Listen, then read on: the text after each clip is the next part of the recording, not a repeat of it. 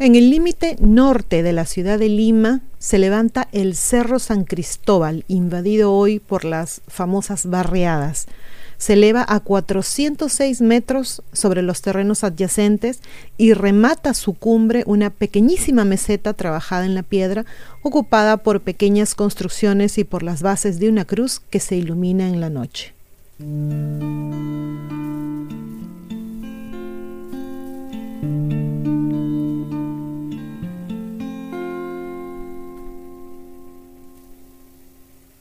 Antes de, antes de, continuar con el video, quería recordarles que tenemos no solamente nuestro canal de YouTube, también tenemos Facebook, tenemos Twitter, Rumble, Spotify y también eh, publicamos en divulgaciontotal.com. Así que por favor no se olviden de seguirnos en esas redes.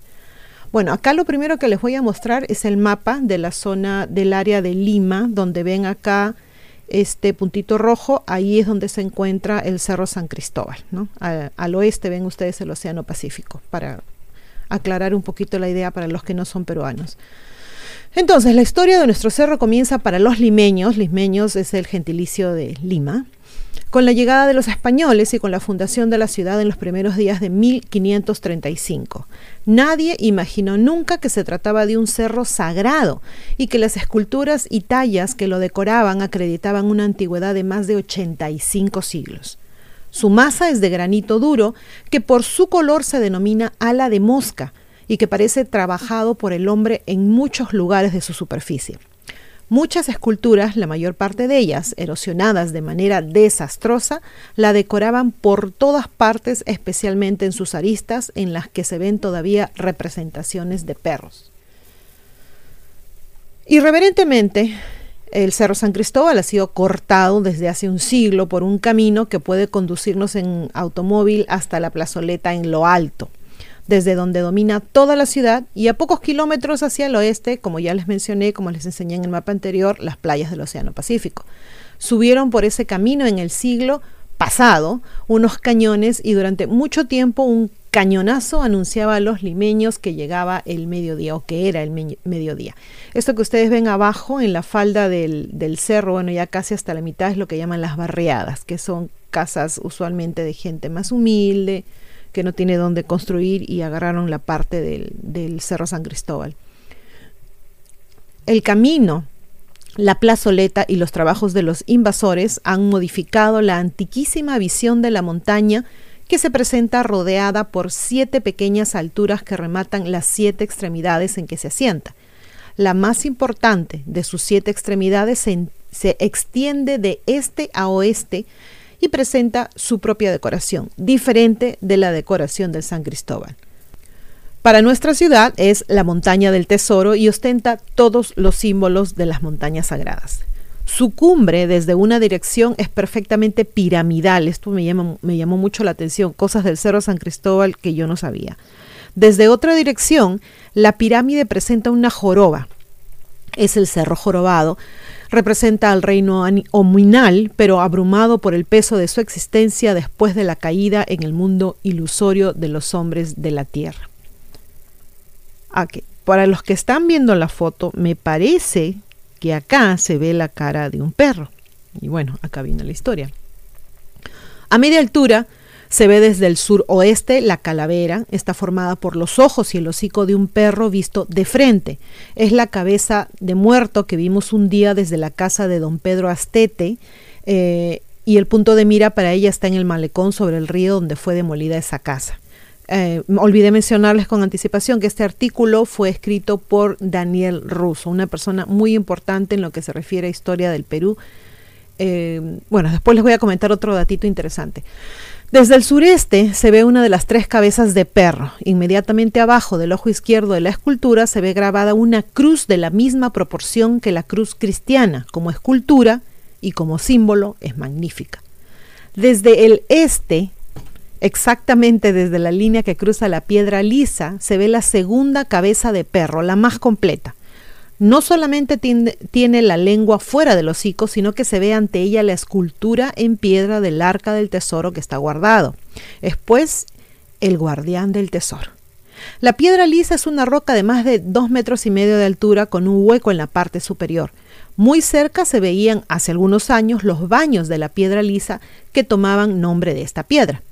Han desaparecido hoy, pero el gran peñasco sigue en pie señalando con el arca del tesoro una de las líneas del plano secreto de San Cristóbal. Desde el oeste, desde la pampita del medio mundo, se ve la tercera cabeza de perro en el mismo lugar de las otras dos, pero formada con diferentes rocas. Tenemos pues así el símbolo del can cerbero, el perro de tres cabezas, guardián del tesoro y guardián de los infiernos, de lo inferior, del inferus. Dejaba entrar a las almas de los muertos, pero no las dejaba salir. Impedía la entrada a los humanos. Era una fiera formidable con los dientes envenenados de sus fauces y con su collar de serpientes. Fue vencido en el mundo físico por Heracles en griego o Hércules en romano y Wari entre los huancas. El héroe lo estrujó entre sus brazos y lo obligó a salir a la luz del día para mostrarlo a Euristeo. Fue vencido por la Síbila de Cumes en el mundo mágico. Le dio a comer o le dio de comer una torta encantada para llevar a Eneas al mundo de las sombras. Fue vencido por Orfeo en el mundo espiritual al son de la lira cuando éste quiso sacar a Eurídice del Averno. ¿Por qué está representado entonces el vero en el Cerro San Cristóbal? Porque como guardián del tesoro es un símbolo de la montaña sagrada, arca del tesoro más importante de la tierra, que es la sangre humana. En cada catástrofe cíclica, el hombre salva esa sangre en las cavernas de piedra. La tierra, nuestra madre, ha producido en el mundo físico sus minerales, sus vegetales, sus animales y sus hombres. La síntesis de esa evolución milenaria es la sangre humana. Su desaparición obligaría a la Tierra a repetir los miles de siglos de su historia. Los dioses no pueden permitirlo. La mitología mexicana lo dice textualmente. Los dioses no pueden permitir que desaparezca el hombre sobre la tierra. Las humanidades son el caldo de cultivo en el que nacen de los héroes mortales los dioses inmortales. Estos adquieren en el misterio de la resurrección la inmortalidad de la tierra. La Biblia nos dice que esa es la única finalidad del hombre que tiene que sufrir el tránsito de ánima viviente, espíritu vivificante, de animal en cuerpo mortal de materia a espíritu en cuerpo inmortal de pura energía.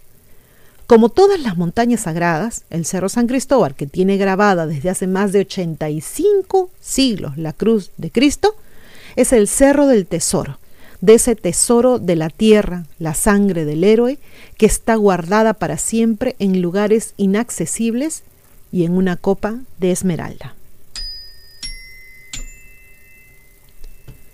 Bueno, como les mencioné, este artículo fue escrito por el señor Daniel Russo allá por los años 70. Lamentablemente el artículo no fue acompañado por una foto y tampoco se puede conseguir mucho en internet. O sea, por más que busquen mapas y, e imágenes y fotos y demás, no logramos encontrar nada de lo que menciona el señor Russo en el Cerro San Cristóbal, salvo esa foto que les mostré con el perro, ¿no? que se ve de, de perfil. Vale aclarar que el señor Russo fue quien habló de la existencia de un gran libro tallado en piedras. Esto es lo que les quería contar. Libro hecho por una humanidad desaparecida hacía ya muchos milenios. Entonces esperamos algún día poder también hablar al respecto sobre, sobre este dato de, Daniel Russo. Y bueno, es una persona muy famoso, famosa por otras cosas también. Luego, en el 2013, y gracias a la mula.p, pudimos obtener la foto que les hemos mostrado, donde se ve pues este una piedra en el cerro que aparenta ser la cara, de un perro, ¿no? Pero es la única que pude encontrar en toda mi búsqueda. El artículo luego eh, nos cuenta lo que se desprende del libro del señor ruso. La tierra ha sido despoblada y poblada durante miles de años Varias humanidades han llegado a altos grados espirituales y científicos, pero no han podido durar. La Tierra es un ser vivo y está en constante cambio. Y cuando sucede, solo unos elegidos podrán salvar el tesoro que es la sangre del hombre, la raza humana. Ellos sobrevivirán y otra vez se volverá a escribir la historia de la Tierra. Bueno, eso es todo por este video. Espero que realmente a mí me, me súper interesó, por eso se los estoy contando. Espero que para ustedes también haya sido interesante. Se cuiden mucho, se portan bien y como siempre, a pensar bonito. Gracias.